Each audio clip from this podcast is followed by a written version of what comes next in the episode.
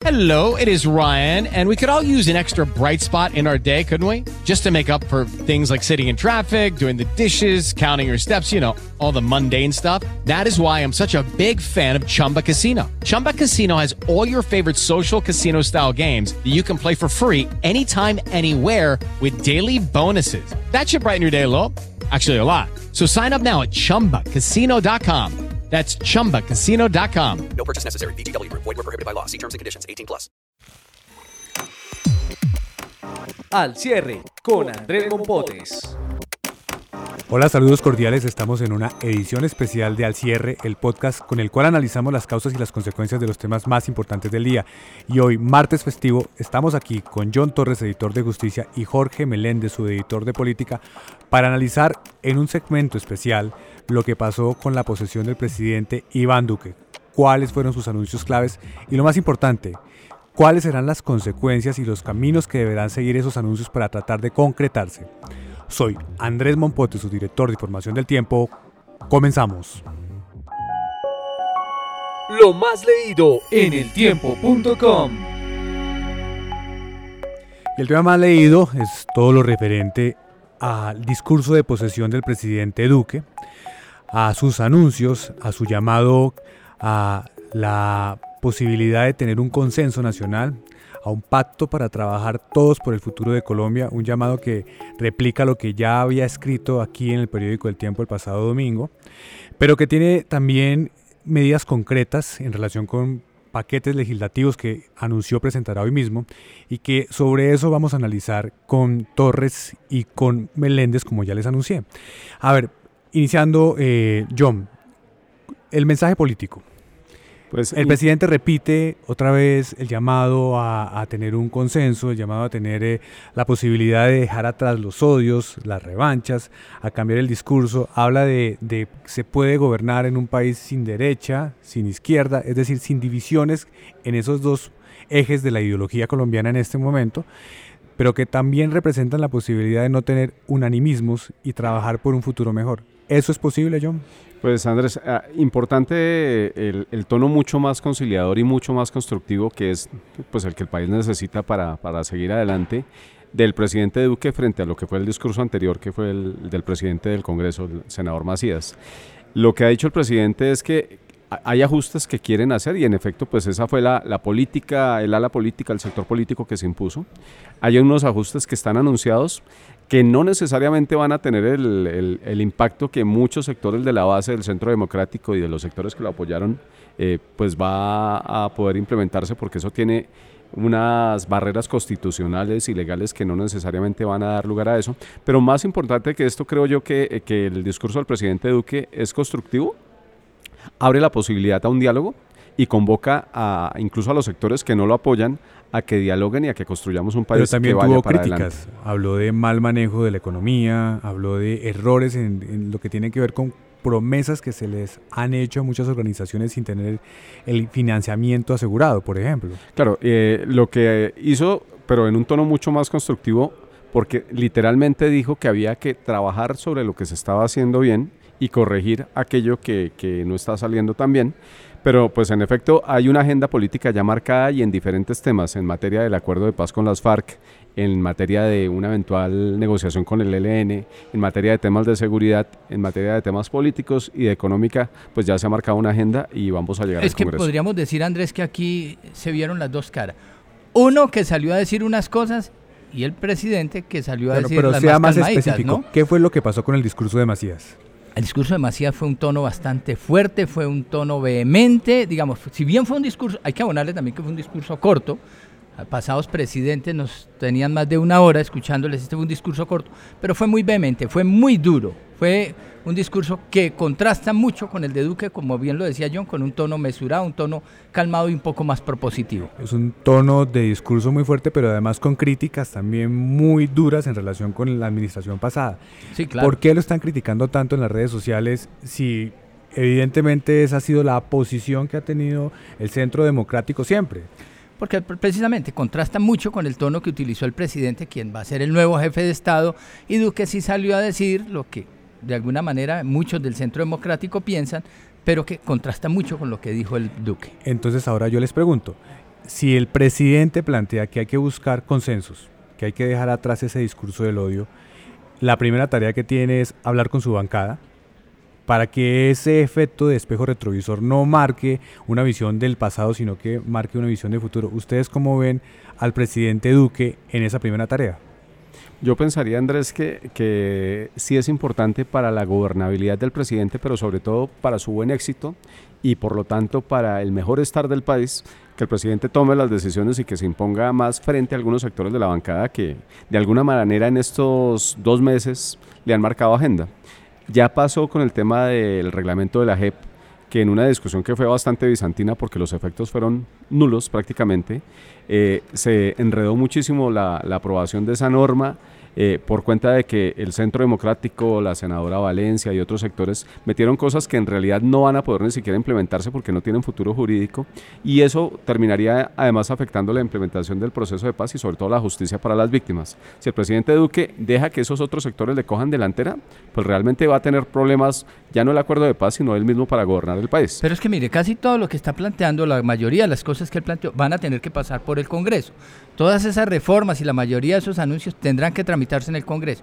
Y ahí no parece fácil. Hoy Duque no tiene una mayoría asegurada en el Senado, mucho menos en el Congreso en general. Entonces va a tener que empezar a tramitar todo esto por aquí. Él habla, por ejemplo, de una reforma política. Una reforma política, don Andrés, usted lo sabe, eso mientras usted no tenga unas mayorías, no tiene ningún futuro en el Congreso. Y buena parte de esa reforma no tienen hoy esas mayorías que le garanticen a Duque la facilidad de pasar eso. Él estaba haciendo un llamado a, un acuerdo nacional a que todos rememos para el mismo lado, lo cual es válido pero es que en el Congreso es a otro precio. Sí, dependerá también mucho de cómo el país asuma ese llamado. Y es un llamado que muchos sectores están dispuestos a seguir. Hay que tener en cuenta que en la medida en que superemos esas diferencias, la economía puede tener un mejor desempeño. Yo creo que en términos generales, el discurso de Duque es un discurso bueno, es un discurso sensato, es un discurso con, con futuro. ¿Usted cómo lo ve, John? Yo creo que fue un discurso que, que marca política de Estado él dijo literalmente también que quiere ser presidente de todos los colombianos, no solamente del sector o de los sectores mejor que lo apoyaron. Y eso es importantísimo porque eh, marca un derrotero que es clave e importante, Andrés. No podemos seguir en estas divisiones, en estas peleas. Llevamos ocho años y más tiempo incluso de demasiadas... Eh, minucias políticas que, que, han afectado al país y realmente la situación en la que estamos es que tenemos que echar para adelante. El presidente tiene ese discurso, no necesariamente lo tiene toda su, su fuerza en el Congreso y lo que importa es que él eh, pues en realidad se imponga y que marque esa agenda que él mismo pues marcó hoy. Es que mire, antes de, de, de que se posesionara Iván Duque, cuando usted le preguntaba a los expertos qué es lo primero que debe llegar a ser el nuevo presidente, decían acabar la polarización, bajarle el tono a esta pelea, a esta polarización. Y parece que Duque entendió ese mensaje y por ahí es que le está comenzando, precisamente a bajarle el tono a esa situación. Ya veremos entonces cómo avanza en esta promesa. John, Jorge, muchas gracias. La clave de las noticias. En el tema clave seguimos con John Torres porque vamos a hablar de dos de los anuncios que tienen que ver con paquetes legislativos anunciados por el presidente Duque. Uno de ellos, la eh, reforma que tiene que ver con eh, reforma constitucional que impediría, impediría, según el presidente Duque, que el narcotráfico y el secuestro puedan ser considerados delitos conexos cuando se trate de darles beneficios políticos a organizaciones delincuenciales, algo que ya discutió mucho el país en relación con el proceso de paz con las FARC. Y el otro, la reforma que el, el, proyecto de ley que el presidente Duque quiere presentar también hoy para garantizar un combate directo a la corrupción con medidas muy fuertes, con medidas que tienen que ver con, por ejemplo, eh, negar para siempre la posibilidad de que una empresa que esté haciendo actos de corrupción pueda contratar con el Estado y que nunca más esa empresa pueda tener contratos con el Estado o tener servicio eh, disponible para trabajar en Colombia. John, hablemos del primer tema, el paquete de anticorrupción. Estas medidas han dicho algunos que ya también se han mencionado y que algunas están sobre la mesa, pero sería la primera vez que el presidente realmente quiera hacer algo con medidas fuertes para garantizar que en un, en un solo eh, paquete de normas podamos garantizar frenar este flagelo para Colombia. Pues vean Andrés, que yo, yo, no lo veo así porque de hecho en todos los discursos de todos los presidentes que yo recuerde, eh, siempre el tema de lucha contra la corrupción ha sido un tema fundamental. El presidente Duque eh, habla de algunas normas, muchas de las cuales eh, han sido impulsadas ya. Habló, por, por ejemplo, del pliego tipo, que eso lo que evitaría es que eh, haya contratación a dedo en las regiones y eso ya está operando, por ejemplo. Sí, Dijo, la- vamos a implementar. Eso es cierto, pliego. ya quedó, quedó Claro, aprobado en, en el gobierno de Santos. En el gobierno de Santos. Pero, pero la, la distinción que hizo en su discurso Duque fue que sea eh, una norma extendida a todas las agencias del Estado, a todos los que tienen, a todos los institutos y a todas las agencias que tienen que ver con contratación. Eso me pareció que sí es un dato nuevo. Claro, sí, pero de todos modos la idea general, o sea, ya está empezando a operar. Esa fue una iniciativa de la Contraloría, luego fue apoyada por la Fiscalía y la Procuraduría y el gobierno la acogió. O sea, normas anticorrupción hemos tenido una gran cantidad.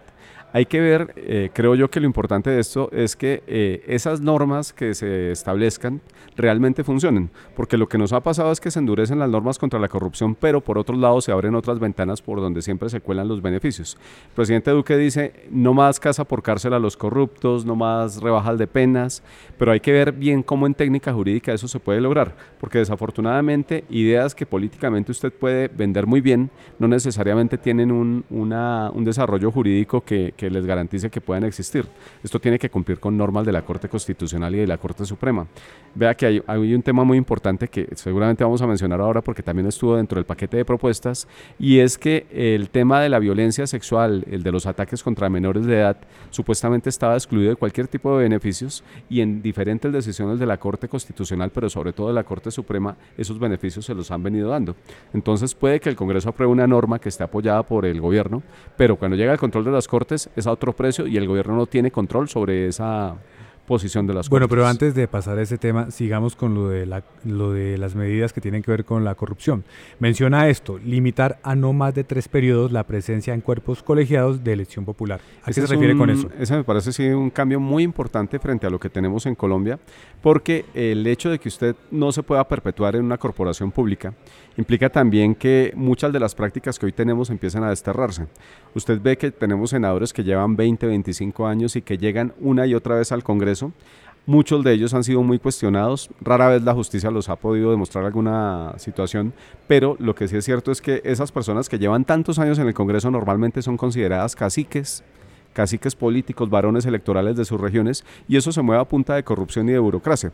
En el, en el orden ideal de que usted no pueda eh, estar más de tres, tres periodos consecutivos en una corporación pública, eso contribuiría también a oxigenar muchísimo esas corporaciones, a que llegue gente nueva y a que se rompan esas cadenas de burocracia que tanto daño le hacen al país. ¿Y esto cómo se compagina con la consulta anticorrupción que está próxima a ser votada? Pues tiene iniciativas también en el mismo sentido. Seguramente van a tener que compaginarse varias de las iniciativas con esta votación que vamos a tener ya dentro de pocas semanas, Andrés. Pero todo apunta una vez más a un discurso que es recurrente no solamente por cuenta del presidente Duque, sino de todos los sectores políticos. La lucha contra la corrupción en Colombia es una bandera política de todos. Da muy buenos réditos políticos, desafortunadamente llevarla a cabo y ya tomar de verdad el toro por los cuernos, pues es algo que no necesariamente ocurre. Sí, pero lo necesitamos porque evidentemente por ahí es donde se van grandes de los recursos del país que no se invierten en educación o en salud, donde tenemos grandes de los problemas también. John, el otro tema, el tema de, de- del narcotráfico y del secuestro no vinculado a, a- como delito conexo, ¿eso afectaría el proceso de paz con las FARC?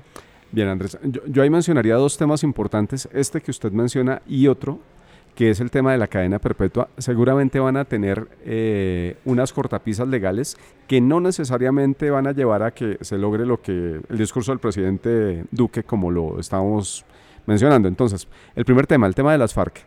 Las FARC hoy tienen un derecho adquirido porque en la negociación de paz y además en las leyes que se promulgaron después y en los actos legislativos se reconoció que delitos como el narcotráfico en algunos casos y el secuestro podían ser objeto de indultos y amnistías. Usted cuando a una persona le ha dado esos beneficios ya no se los puede quitar por una ley posterior. O sea que esto que está anunciando el presidente Duque, y de hecho él dijo en adelante, Así es. esto lo que sucede es que esto aplica para los procesos de paz posteriores. O sea, seguramente el ELN, no va a tener esas gabelas que sí tuvieron las FARC. Pero eso solo aplica hacia adelante porque la favorabilidad penal es un derecho universalmente reconocido y nadie va a poder defender ante ninguna corte, ni ante la Corte Constitucional y menos ante una instancia internacional que les quite usted beneficios penales que ya concedió a través de otras leyes. O sea que eso aplica hacia futuro. No va a afectar entonces el proceso de el acuerdo mejor de paz con las FARC. Ahora bien, lo de la participación en política, ahí sí habría que, que verse, ¿no? Porque no necesariamente es un beneficio penal, que era de lo que estábamos Bueno, hablando. Eso también está pendiente y, y no lo mencionó directamente, pero es algo que ya se había hablado en campaña y que probablemente no, con certeza llegará Llegará al ser- y Congreso será la en Corte algún. Constitucional finalmente es. la que diga eh, si eso se puede cambiar o no, porque recuerde usted que el acuerdo tiene tres periodos consecutivos de no poder tocar lo fundamental.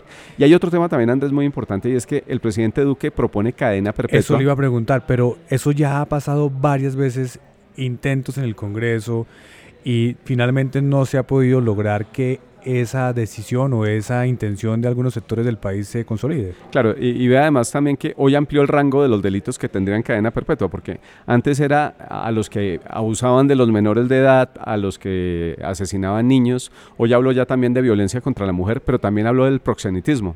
Mencionó a la famosa Madame, Madame. que es la, la, la cabeza de esa red de prostitución en Cartagena, y lo que dice es que eh, van a buscar la cadena perpetua. Eso no es tan fácil de venderlo o sea, políticamente usted lo puede vender y eso suena muy bien. Todos estamos indignados contra los que cometen ese tipo de delitos y creemos seguramente que merecen el castigo más grande. Pero cuando usted llega al examen de la Corte Constitucional, se encuentra con que los artículos fundamentales de la Constitución colombiana, la del 91, pero también de las reformas del 86, establecen como uno de sus principios que en Colombia no habrá cadena perpetua.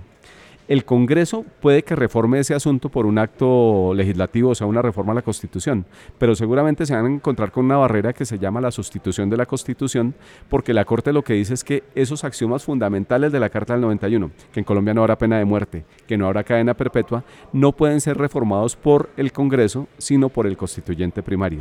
Entonces no va a ser tan fácil de venderlo por ahí. No será tan fácil, pero también hay que tener en cuenta que cuando un presidente llega, tiene un espacio de luna de miel, lo que se considera como un momento ideal para sacar adelante reformas, leyes, decretos y medidas que probablemente luego cuando ya su capital político esté desgastado no lo podría hacer. Vamos a ver qué pasa entonces, John. Muchas gracias.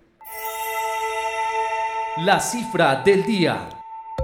Y en la cifra del día tenemos con nosotros a Omar Ahumada, su editor de economía, porque vamos a hablar de algo que mencionó específicamente el presidente Duque en su discurso y es que promete un crecimiento del 4% anual de la economía, una apuesta, eh, digamos que de mucho futuro.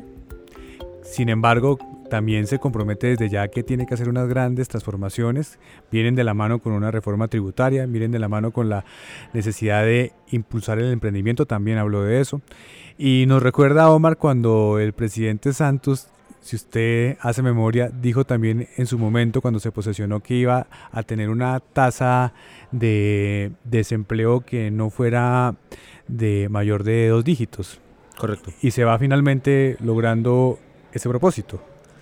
Claro que sí, Andrés. El gobierno que salió dejó ese crecimiento por debajo de dos dígitos, del 9%. eh, y lo que ha asumido el presidente Duque y lo ha dicho claramente es que hará todas las reformas que sean necesarias para garantizar dos eh, columnas vertebrales fundamentales. Una, la sostenibilidad fiscal, que es ahorro del gasto, eh, recortar burocracia, optimizar los impuestos y que el Estado sea más eficiente. Pero eso va ligado también a que ese recorte o ese ajustes tenga muchos efectos en, el- en los empresarios, en la generación de empleo, que a la larga lleven a un crecimiento del 4% como lo está planteando el gobierno. Y es un reto bastante importante porque hoy la economía, recordemos, viene de crecer el año pasado a 1,8%, es casi duplicar lo del año pasado. En el primer trimestre de este año fue del 2,2% según el DANE. ¿Cómo vamos a terminar este 2018? El- la meta del gobierno saliente era del 2,7%. Entonces las transformaciones deben ser muy, muy fuertes y muy, muy importantes y muy efectivas para que en un corto plazo haga como un estartazo la economía y pueda acelerarse un poco ese ritmo con las reformas que el gobierno entrante eh, y ya posesionado quiere asumir. otro, Bueno, o- pero basado obviamente en un impulso del empleo, en un impulso de las empresas, en eh, él no lo dice, digamos, de manera de muy tajante, pero es claro en su discurso que va a haber un recorte del gasto público de alguna manera, porque dice que hay entidades del Estado que están duplicadas o que hacen la misma cosa, que hay que eh, garantizar que, que lo que se utiliza en el manejo del Estado vaya mejor a la posibilidad de garantizar que las empresas tengan maneras de producir eh, mejor rentabilidad para el país. Claro, y lo importante es que el Estado tenga una austeridad mayor y que no demande recursos de los contribuyentes en la medida en que lo está demandando, pero eso también va a depender, va a implicar también una de las grandes reformas que seguramente vendrán, es el tema de la reforma pensional. No la mencionó. No la mencionó, pero es un tema que claramente hay que abordar porque hoy esa, el gasto pensional se come mucho del presupuesto y hay que mirar cómo se eh, financia a un largo plazo, extendiendo edad o incluso aumentando, eh, extendiendo la edad básicamente.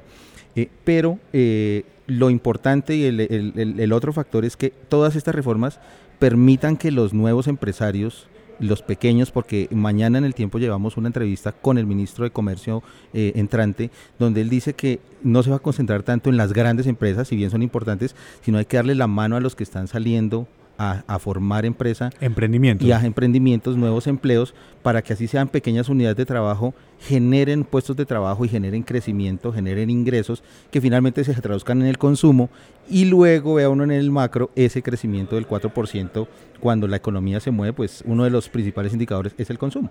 Él también habló, Omar, de inversión en conocimiento para el crecimiento de la economía, y su interés de que, por ejemplo, Colombia sea una especie de eje regional para la robótica y ese tipo de temas que tienen que ver con, con tecnologías nuevas. ¿Eso qué posibilidades tiene? Porque obviamente eso representa lo que muchos llaman como la cuarta revolución industrial, pero todavía en el país estamos muy atrasados. Estamos atrasados, pero uno de los planteamientos que hace el nuevo presidente es retomar esa comisión de sabios y fortalecer el papel de la ciencia. La ciencia para el nuevo gobierno es un elemento clave porque no solamente se trata de, emprendimientos como tal, sino de nuevos inventos, nuevos avances tecnológicos que permitan generar productividad, eficiencias en esos mismos empresarios. Que para hacer X o Y procesos no haya que hacer unos trámites engorrosos, sino que sea muy digital, que todo sea con op- optimizando consumos de energía. Es toda una gran transformación que hay que em- empezar a hacer. Seguramente no será eh, un proceso que se tome dos, tres años, pero hay que empezarlo a hacer porque los empresarios, uno de los grandes eh, talanqueras que tienen los pequeños empresarios para arrancar son las barreras tecnológicas y el acceso también, eh, un acceso fácil a esos a esos ah, a esas pequeñas o, o nuevas eh, innovaciones o las innovaciones de todo tipo de, de productos y servicios que les permitan optimizar y crecer más fácilmente. Omar, muchas gracias. Con mucho gusto. Terminamos así esta edición especial de Al Cierre, este episodio especial. Y los invitamos a que nos acompañen mañana nuevamente en nuestras ediciones normales aquí en eltiempo.com. Feliz descanso.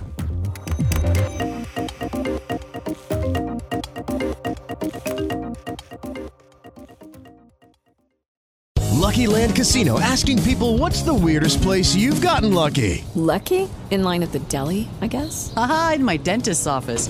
More than once, actually. Do I have to say? Yes, you do. In the car before my kids' PTA meeting. Really? Yes. Excuse me, what's the weirdest place you've gotten lucky? I never win and tell. Well, there you have it. You can get lucky anywhere playing at LuckyLandSlots.com. Play for free right now. Are you feeling lucky? No purchase necessary. Void where prohibited by law. 18 plus. Terms and conditions apply. See website for details. Dale más potencia a tu primavera con The Home Depot. Obtén una potencia similar a la de la gasolina para podar, recortar y soplar con el sistema OnePlus de 18 voltios de Ryobi desde solo 89 dólares. Potencia para podar un tercio de un acre con una carga. Potencia para recortar el césped que dura hasta dos horas. Y fuerza de soplado de 110 millas por hora. Todo con una batería intercambiable. Llévate el sistema inalámbrico OnePlus de 18 voltios de Ryobi. Solo en The Home Depot. Haces más. Logras más.